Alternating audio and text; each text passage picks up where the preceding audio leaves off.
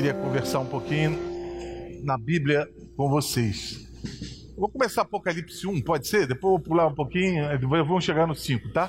Eu queria conversar com vocês rapidamente para a gente entrar na ceia, baseado no livro de Apocalipse. A palavra Apocalipse quer dizer tirar o véu. Então, assim, Deus, na sua onisciência, na sua soberania e no seu desejo de nos alertar para muitas coisas que viriam, descortinou um futuro é, no livro de Apocalipse, traduzindo essa visão a João, que era, foi o último apóstolo a morrer. Ele foi exilado por causa da perseguição numa ilha, todo mundo que já conhece aí, chamada Pátimos, né? E lá era uma ilha rochosa, só que quando pensa que era o fim da história dele, que era o fim do ministério dele, de um grande apóstolo que foi João, é um clímax da revelação, porque ele recebe dos céus uma visão que nós vamos começar a ver agora, e uma parte dela, né, do que haveria de ser o futuro. Então, ele, João já velhinho, talvez pensando, não tem mais nada de Deus, estou isolado, estou longe da igreja. Deus vem e visita ele. Por quê? Não há prisão, não há situação nenhuma que possa nos impedir de estar na presença de Deus. Amém?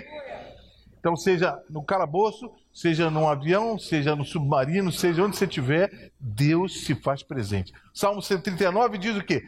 Para onde me ausentarei do teu espírito? Se eu subir a mais alto céu, o Senhor está lá. Ele é totalmente poderoso. Né? Se eu descer o mais profundo abismo, ele também está lá. Então, gente, a palavra começa aqui. Vamos ler o um, Apocalipse 1, 1 primeiro? Vou ler três versículos aqui, ou quatro desse capítulo, e vamos pular. A gente vai comentar um pouquinho. Pode ser? Isso. Olha lá. Revelação.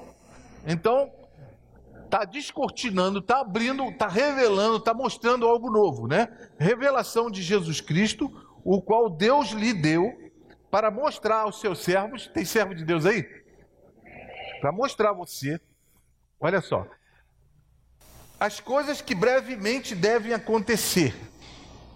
E pelo seu anjo as enviou e notificou a João, seu servo, o qual testificou da palavra de Deus e do testemunho de Jesus Cristo Ó, palavra e testemunho. Hoje eu não vou falar sobre isso, não. Isso é muito forte, né? E de tudo que tem visto. Presta atenção no 3 agora. Para você ver como você é feliz. A Bíblia diz bem-aventurado, quer dizer o quê? Feliz. Está ali? Ó, feliz então, bem-aventurado, aquele que lê. Você está lendo, né? Mas olha aqui, não parece não. Que ouvem, você também está ouvindo, as palavras dessa profecia, mas, que mais? Como é que está ali? E guarda você tem que guardar a palavra de Deus no teu coração. E as coisas que nela estão escritas, porque o tempo está próximo. Bom, vamos pular para o versículo 5 vai começar a falar do sangue. Olha só, não tem como falar de Jesus e não falar da sua morte. Não tem como falar de Jesus e não reportar o Calvário. Não tem como falar de Jesus e não reportar o derramado sangue dele. Então você vê que no futuro esse tema é recorrente. E em vários capítulos do livro de Apocalipse você vai ver falando da mesma coisa. Sabe por quê? É um único sacrifício que nunca mais vai haver. Foi essa história linda de amor de Deus com os homens, de maneira que veio, encarnou e morreu por aquilo que era sua criatura. Pense que Deus poderia criar novos seres humanos. Deus poderia criar uma nova. O sangue pode ser passado em branco. Por isso, o livro fala no versículo 5, está ali o quinto?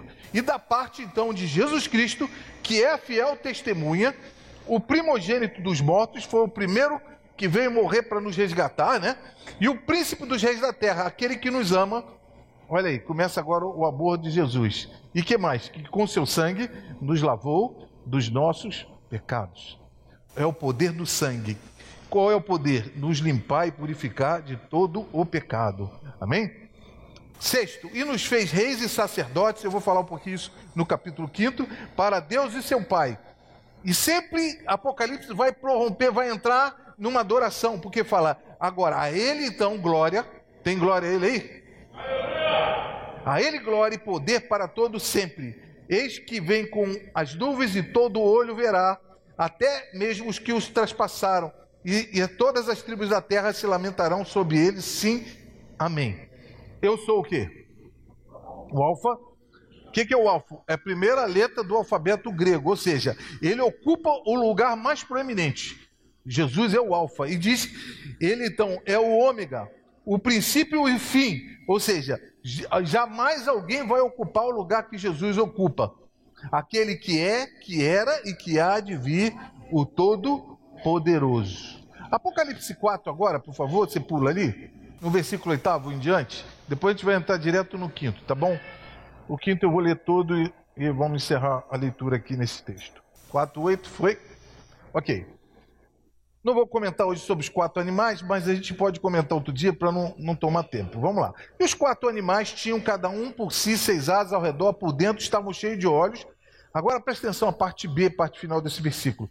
E não descansam nem de dia nem de noite, dizendo: Santo, Santo, Santo é o Senhor Deus, o Todo-Poderoso, é aquele que era, que é e que há de vir. Então você já começa a ver aqui, a entender, toda hora a gente falou da adoração a Deus, já vê aqui a, qual é o tipo de adoração que é feita nos céus. Primeiro, a palavra santo quer dizer separado, puro. E a adoração que os querubins, que eles fazem diante do Senhor é exatamente essa.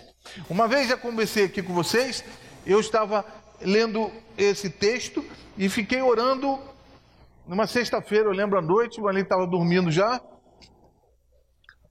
e, e eu orando, deitado, tendo essa visão bela, bonita dela dormindo. Quem nunca viu, é muito bonita dormindo, né?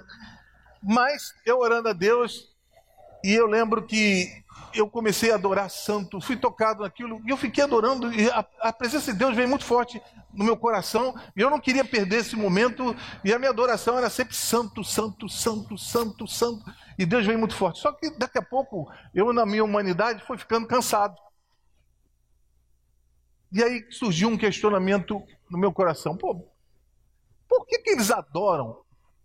E a pergunta que eu fiz a Deus: por que, que eles adoram o tempo todo e não se cansam? Porque a adoração que é feita aqui, descrita em Apocalipse, é por toda a eternidade. Então imagine que o nosso culto fosse você adorando aqui santo, santo, santo, do início ao fim.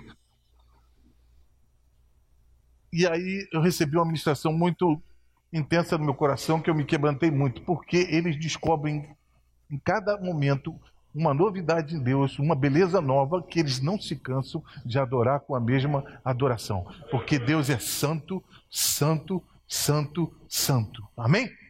Olha só, vamos ler então o 9 e diz: E quando os animais davam glória e honra e ações de graça, e a gente vê o culto aqui, culto não é para eu me sentir bem, culto é para eu fazer o quê? Ofertar a Deus, me oferecer a Deus, é glorificar a Deus, adorar a Deus.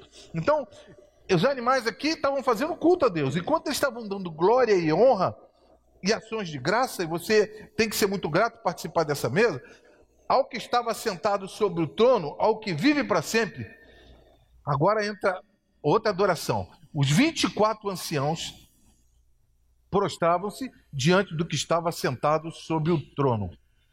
Então vou fazer um parênteses aqui. A maioria dos teólogos concordam que esses 24 anciãos é uma representação da igreja, do Velho Testamento e do Novo. Então, a gente sabe que Israel era dividido em 12 tribos, 12 patriarcas. E depois vieram, Jesus estabeleceu a sua igreja e começou com 12 apóstolos. Então, é, o livro de Apocalipse ele é metafórico. Muitas vezes você vai ter que entender ele não no sentido literal. Né? Mas, então, representa toda a igreja triunfante, seja do Antigo Testamento e do Novo Testamento, que agora então se prostram diante daquele que se assenta sobre o trono e adoram, diz a palavra, aquele que vive para todo sempre e lançam suas coroas diante do trono. Ou seja, toda glória não é pessoal, não é de ninguém. Eles, toda a igreja, então esse é o momento que é profético. Nós vamos participar disso. Amém? Você é na igreja do Senhor Jesus? Então vamos tirar as coroas, tudo que você tem de bom não é teu propriamente, porque Deus que te deu e vai oferecer a Deus. E qual é a adoração que é feita? Versículo 11: Digno és, Senhor, de receber glória e honra e poder, porque tu criaste todas as coisas e por tua vontade são e foram criadas. Você foi criado pela vontade de Deus. E agora há uma adoração de novo remetendo a Ele, e até aqui a adoração se dirige a Deus Pai, aquele que está sentado no trono, e todo mundo adora e se prosta diante dele. E a adoração é: o Senhor é digno. Por isso a gente canta: Tu és digno de tudo. Eu queria então te desafiar antes de seguir a gente cantar essa canção agora. Tu és digno de tudo. Eles declaram isso. E esse culto é exatamente assim, essa adoração é exatamente assim. Digno és, Senhor, de receber glória, honra e poder, porque todas as coisas tu criaste e por tua vontade são e foram criadas. Você é plano de Deus, você é projeto de Deus. Você está aqui